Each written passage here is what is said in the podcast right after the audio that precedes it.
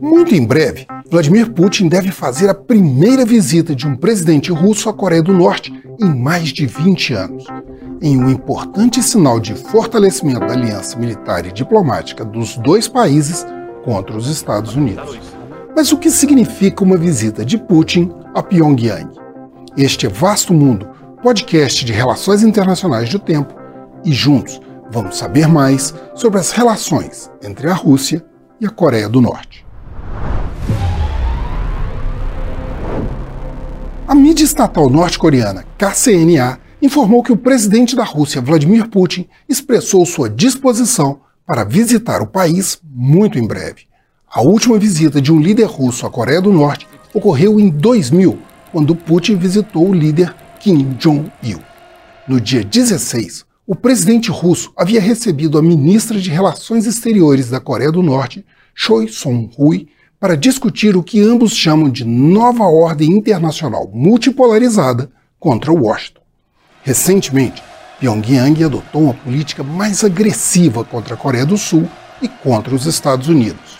O líder Kim Jong-un propôs uma alteração na Constituição do país para considerar o Sul um Estado hostil número um e renunciando ao plano de uma reunificação pacífica das Coreias além de ter acelerado seu programa militar, com testes de drones nucleares submarinos e de um novo míssil balístico com uma ogiva hipersônica, além da realização de um exercício de artilharia com munição real em direção ao sul, no começo de janeiro.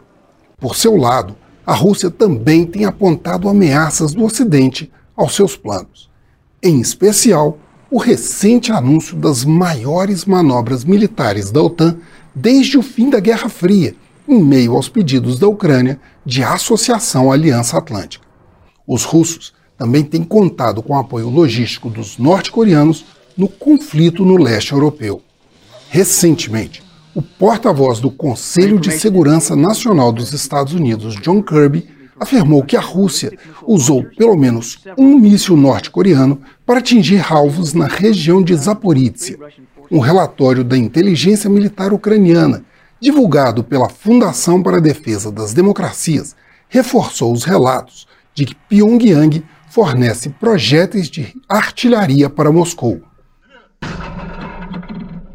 Ao todo, teriam sido entregues pelo menos um milhão de projéteis de grosso calibre entre agosto e outubro do ano passado, sendo que o fornecimento teria continuado em dezembro.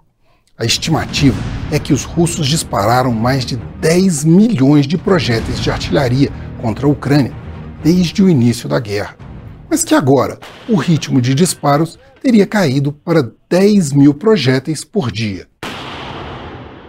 O que leva Moscou a buscar novos fornecedores e a estreitar relações com outras nações, como a Coreia do Norte e o Irã. Eu sou Frederico Duboc e este foi Vasto Mundo. Acompanhe este e outros episódios no YouTube, nas plataformas de streaming e na programação da FM O Tempo.